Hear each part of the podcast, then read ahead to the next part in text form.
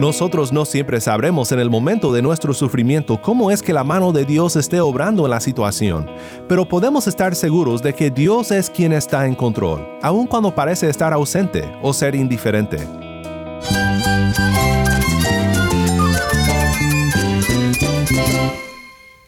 Cristo es mi todo. Cristo es el Rey del universo, es quien guía nuestras vidas. Él es grande y amoroso. Él es real. Solamente Jesucristo es nuestro Señor y Salvador. Es mía quien me fortalece. En Cristo Jesús hay esperanza, hay paz. Y nuestro Dios es un Dios de rescate. Estás escuchando a El Faro de Redención, Cristo desde toda la Biblia para toda Cuba y para todo el mundo.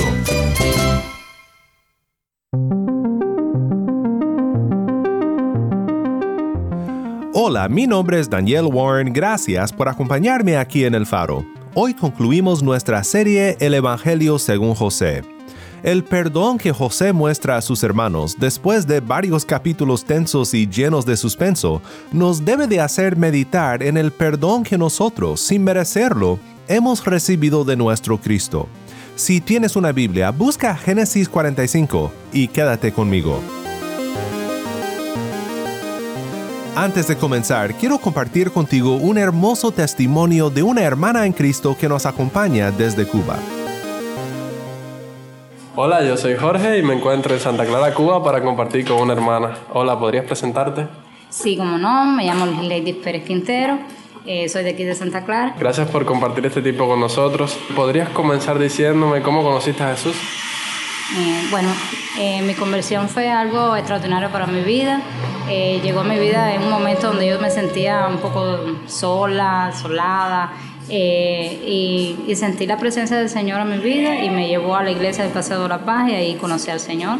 Y ha sido maravilloso el conocerlo y el sentir su presencia en mi vida. Amén. ¿Cómo has visto que Dios ha cambiado tu vida a partir de ese momento? Sí, la manera de pensar, de actuar, eh, cómo se ha desarrollado mi carácter, eh, el trato con los demás, el trato de Dios conmigo, en mi matrimonio, una maravilla. Qué bueno. Y últimamente, ¿qué bendiciones has recibido de parte de Dios de manera personal, de manera ministerial? Sí, el Señor me ha usado eh, en mi iglesia, me ha usado con personas, he podido dar mi testimonio también a otras personas y bueno, también en el ministerio de la iglesia, con las mujeres, de manera muy efectiva. Qué bueno. Me gustaría que compartieras con nosotros qué oraciones respondidas, si puedes, si puedes ser un poquito más específica, has tenido de parte de Dios, ¿cómo lo has palpado? Bueno, yo tenía una enfermedad de vitiligo y gracias al Señor me sanó. Y, y eso fue algo grandioso. Qué bendición.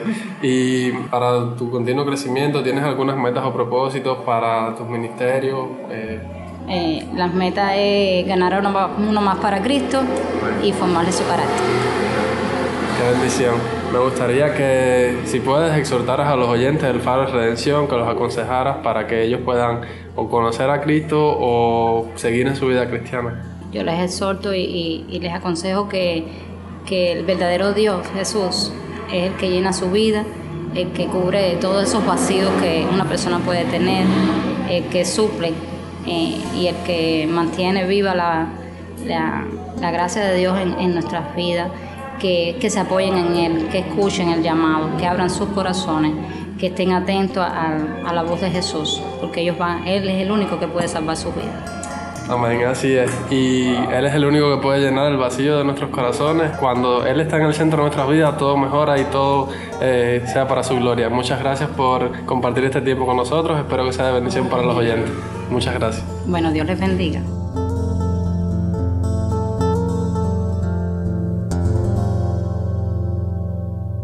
Muchas gracias, mis ladies, por compartir con nosotros aquí en El Faro. El Faro de Redención comienza con Esta Nación, canta GDC. Toma mi corazón, llena hoy mi interior. Estoy frente a ti, no tengo nada que decir, anhelo de ti. Oh, uh, uh, uh, yeah. Hazme de nuevo, Señor, y rompe moldes en mí.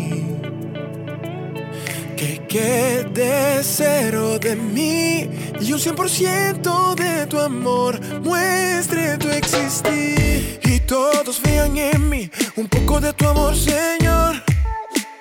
Que baste para llenar a toda mi nación, oh Dios. Y hoy delante de ti voy a declarar que es tan grande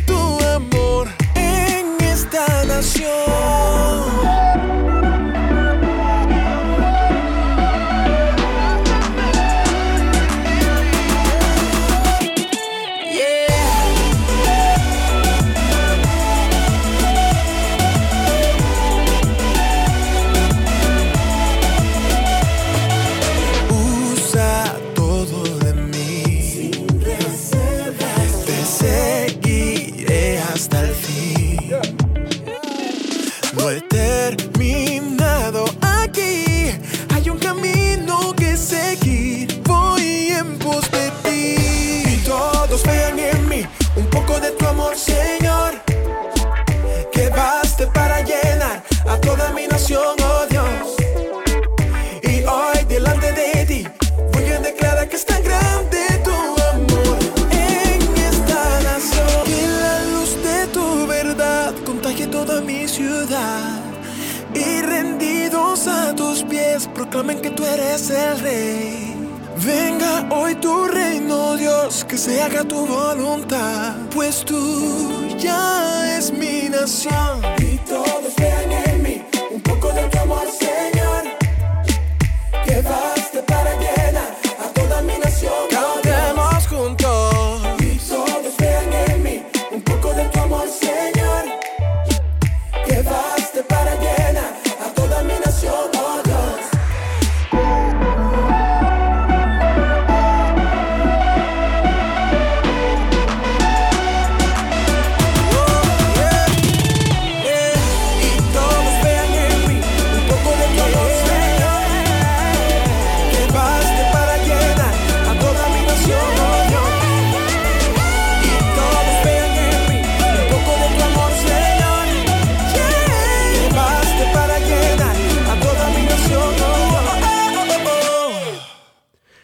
Esta nación canta GDC. Mi nombre es Daniel Warren y esto es el faro de redención. Cristo desde toda la Biblia para toda Cuba y para todo el mundo.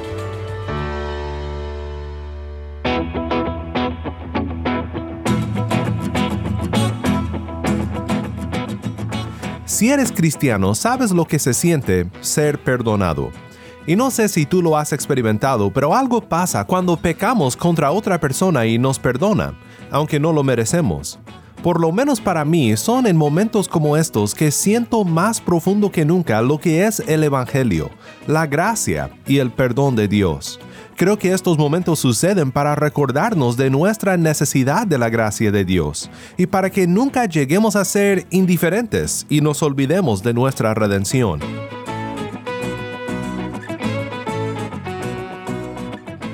Cuando leemos una historia como esta, tan familiar y conocida como la de José, es fácil ver a las personas en la historia como distantes, sin emociones o fríos. Pero espero que puedas recordar, que hayas recordado en estos días que José y su padre Jacob y sus hermanos eran seres humanos como nosotros. José sintió dolor en sus tobillos cuando fue aventado al foso. A José se le rompió el corazón cuando fue vendido por sus hermanos. Los hermanos sintieron la culpa y el peso de sus conciencias día tras día. Jacob lloró y casi moría de tristeza. Todos ellos eran seres humanos como nosotros. Y aunque hemos visto cómo apuntan a Cristo y cómo son tipos de Cristo, son personas con quienes nos podemos relacionar y sentir una solidaridad de experiencia. Pues en la historia que estudiaremos hoy vemos un modelo de perdón que debe hacernos recordar el Evangelio y el perdón que nosotros hemos recibido de Cristo. Aprendemos en el final de la historia de José mucho sobre confiar en los propósitos de Dios, pero también vemos a Cristo y a su gracia de una manera maravillosa. Escucha ahora con nosotros la primera lectura. Esto es Génesis 45, 1 al 28.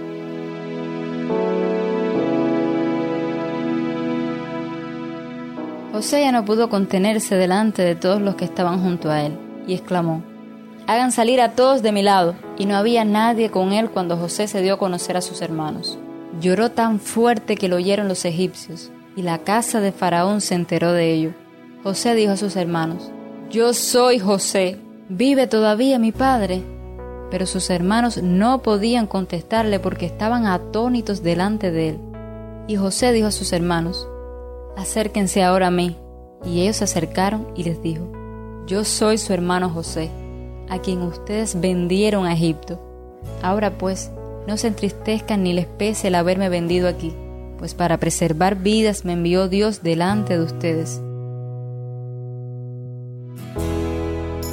Porque en estos dos años ha habido hambre en la tierra y todavía quedan otros cinco años en los cuales no habrá ni siembra ni ciega Dios me envió delante de ustedes para preservarles un remanente en la tierra y para guardarlos con vida mediante una gran liberación. Ahora pues, no fueron ustedes los que me enviaron aquí, sino Dios. Él me ha puesto por padre de Faraón y señor de toda su casa y gobernador sobre toda la tierra de Egipto. Dense prisa y suban a donde mi padre y díganle, así dice tu hijo José, Dios me ha hecho señor de todo Egipto, ven a mí no te demores, y habitarás en la tierra de Gosén, y estarás cerca de mí, tú y tus hijos y los hijos de tus hijos, tus ovejas y tus vacas y todo lo que tienes. Allí proveeré también para ti, pues aún quedan cinco años de hambre, para que no caigas en la miseria tú, ni tu casa y todo lo que tienes. Y ahora, los ojos de ustedes y los ojos de mi hermano Benjamín ven que es mi boca la que les habla. Notifiquen, pues, a mi padre toda mi gloria en Egipto y todo lo que han visto. Dense prisa y traigan aquí a mi padre. Entonces se echó sobre el cuello de su hermano Benjamín y lloró. Y Benjamín también lloró sobre su cuello. Y besó a todos sus hermanos y lloró sobre ellos. Después sus hermanos hablaron con él.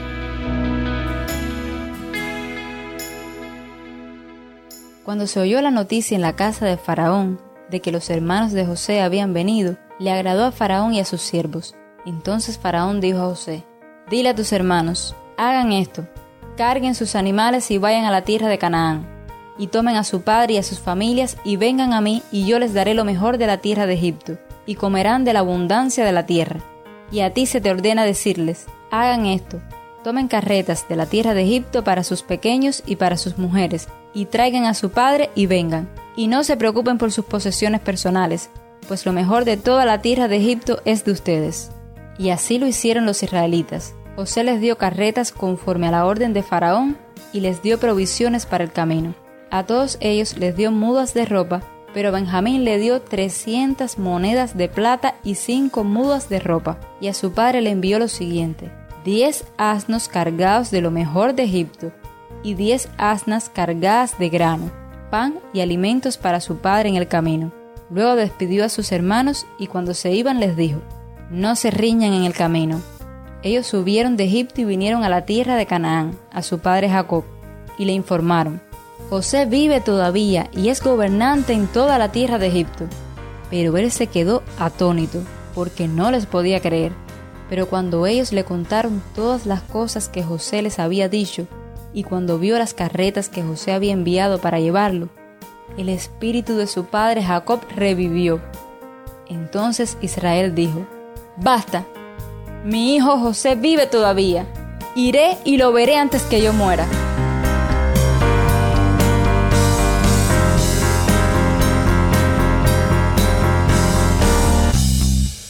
Pues ya ha llegado el momento. Recuerda, José no se reveló de inmediato a sus hermanos. Al parecer les dio una serie de pruebas para ver si habían cambiado de carácter, si sus corazones habían sido cambiados o si seguían en su necia envidia y sus celos amargos. En el pasaje que estudiamos ayer vimos que José incriminó a Benjamín cuando ordenó que pusieran la copa en su costal y dio a los hermanos la oportunidad de dejar a Benjamín atrás. Pero Judá se interpuso, se ofreció a sí mismo a cambio por Benjamín, y es este acto de valentía, de amor y de humildad que provocó lágrimas en el primer ministro de Egipto. Solo imagínate haber estado allí. Recuerda, los hermanos no tienen la menor idea de que este hombre era José. Su manera de vestirse, de llevarse según un estilo y costumbre egipcia, su estado y su gran nube de siervos rodeándole a todo momento, todo esto disfrazaba a José de sus hermanos y no podían reconocerle. Imagínate el presidente de tu país llorando incontrolablemente frente a ti. Es una locura. Es algo perturbante. Lloró tan fuerte, dice, que lo oyeron los egipcios y la casa de Faraón se enteró de ello.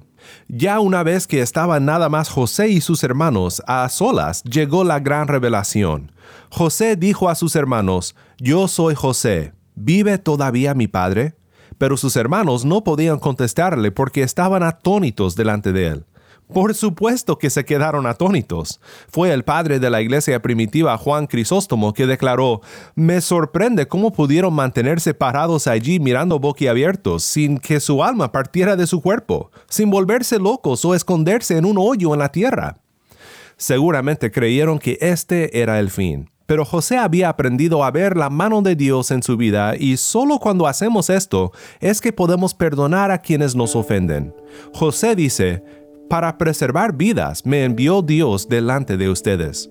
Regresaremos en unos momentos a este tema de la mano de Dios moviéndose en nuestras vidas para cumplir sus propósitos, pero debemos de parar aquí por un momento para considerar el maravilloso perdón que nosotros hemos recibido sin merecerlo. No es hasta que el perdón de nuestros pecados nos haya dejado atónitos que comprenderemos el Evangelio. Romanos 5, 6 al 11 es una de las descripciones más asombrosas de nuestra reconciliación con Dios en todas las escrituras. Dice, porque mientras aún éramos débiles, a su tiempo Cristo murió por los impíos, porque difícilmente habrá alguien que muera por un justo, aunque tal vez alguno se atreva a morir por el bueno pero Dios demuestra su amor para con nosotros en que siendo aún pecadores, Cristo murió por nosotros. Entonces mucho más, habiendo sido ahora justificados por su sangre, seremos salvos de la ira de Dios por medio de él. Porque si cuando éramos enemigos fuimos reconciliados con Dios por la muerte de su Hijo, mucho más, habiendo sido reconciliados, seremos salvos por su vida. Y no solo esto, sino que también nos gloriamos en Dios por medio de nuestro Señor Jesucristo, por quien ahora hemos recibido la reconciliación.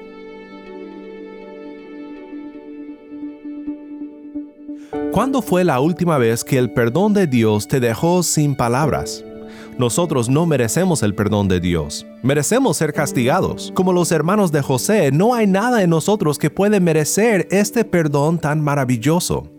Pero un hombre más fuerte que el primer ministro de Egipto, con más gloria y más honor, tomó nuestro lugar en la cruz del Calvario y nos perdonó aunque nosotros éramos los que lo arrojamos al foso, los que clavaron esos clavos en sus manos y sus pies. Nos otorga perdón aunque fueron nuestros pecados los que mojaron Calvario con su sangre. Por sus heridas somos sanados y somos reconciliados con nuestro Dios. Dios me envió delante de ustedes para preservarles un remanente en la tierra, dice José, y para guardarlos con vida mediante una gran liberación.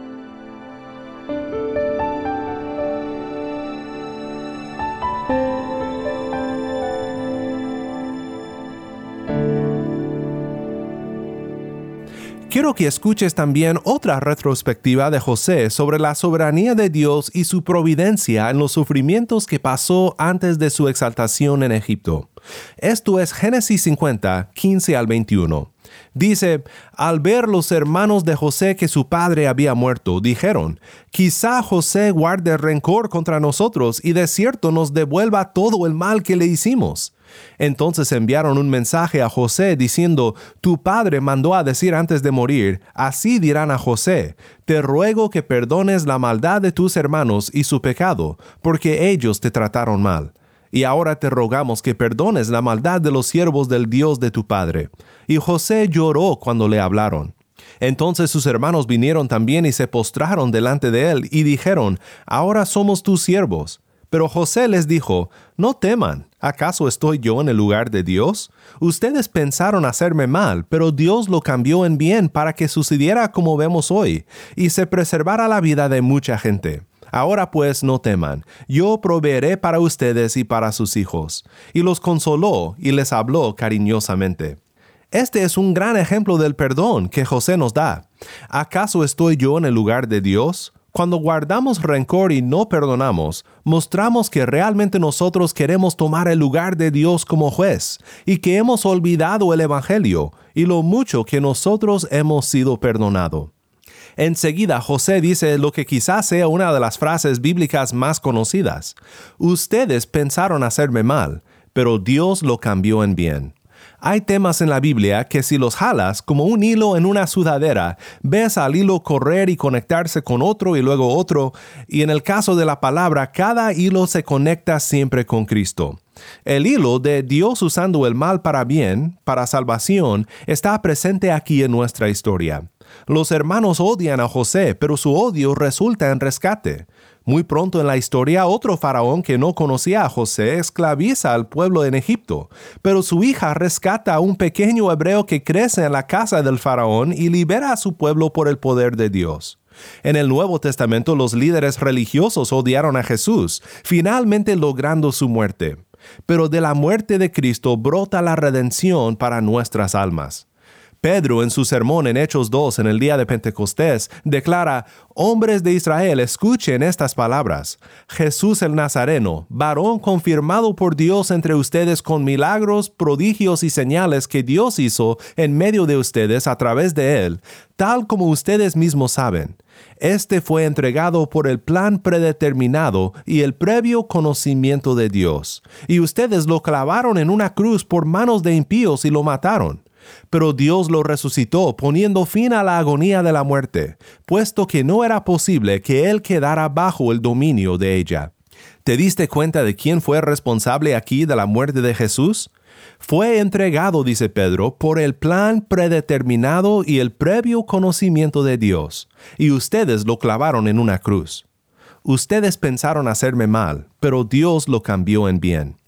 Nosotros no siempre sabremos en el momento de nuestro sufrimiento cómo es que la mano de Dios esté obrando en la situación, pero podemos estar seguros de que Dios es quien está en control, aun cuando parece estar ausente o ser indiferente.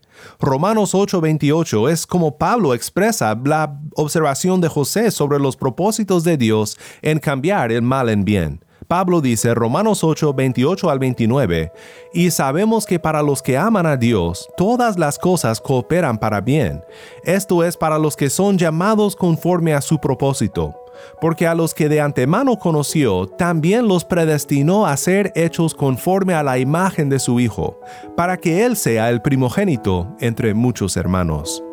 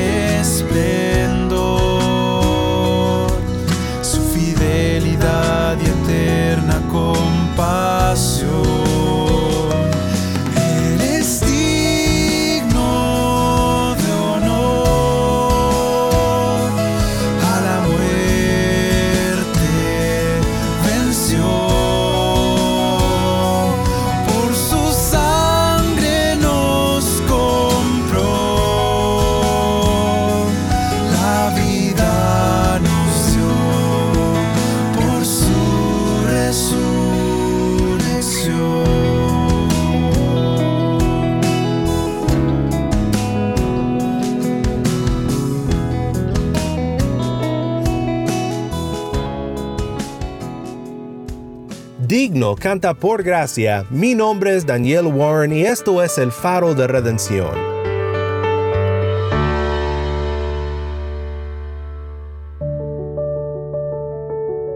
Oremos juntos para terminar.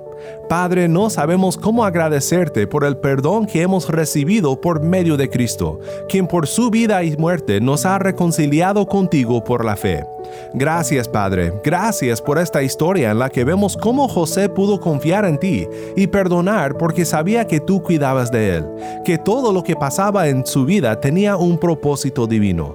Ayúdanos a confiar siempre en ti, a descansar en ti Padre, y de la misma manera en la que tú nos perdonas, ayúdanos a perdonar a otros.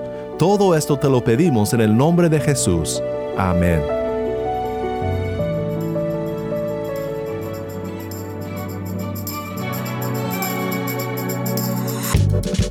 El Faro de Redención como programa radial fue ideado para Cuba, pero ha crecido a un nivel global y si estás en sintonía fuera de Cuba, te agradezco por pasar estos tiempos con nosotros estudiando temas que nos fortalecen en nuestro caminar cristiano.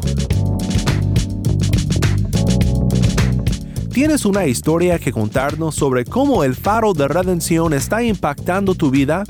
Mándanos un correo electrónico a ministerio arroba el Nuevamente nuestro correo electrónico ministerio arroba el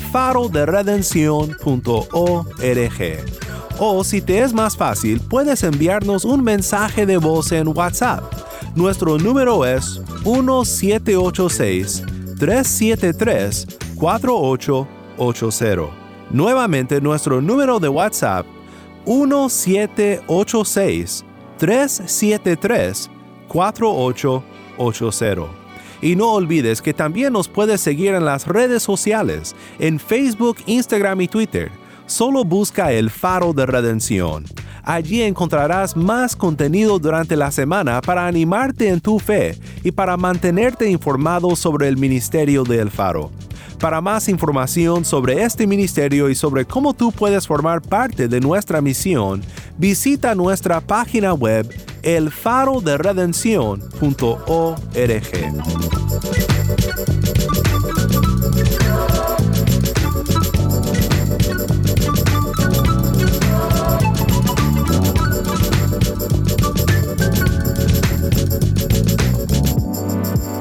El Faro de Redención es un ministerio de Haven Ministries.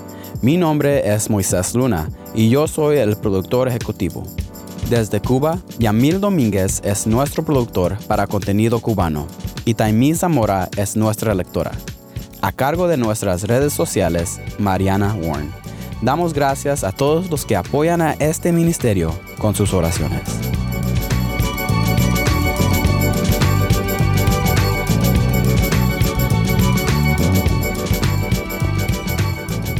Mi nombre es Daniel Warren. Te invito a que me acompañes la próxima semana para seguir estudiando juntos la palabra de Dios. La luz de Cristo desde toda la Biblia para toda Cuba y para todo el mundo, aquí en el faro de redención.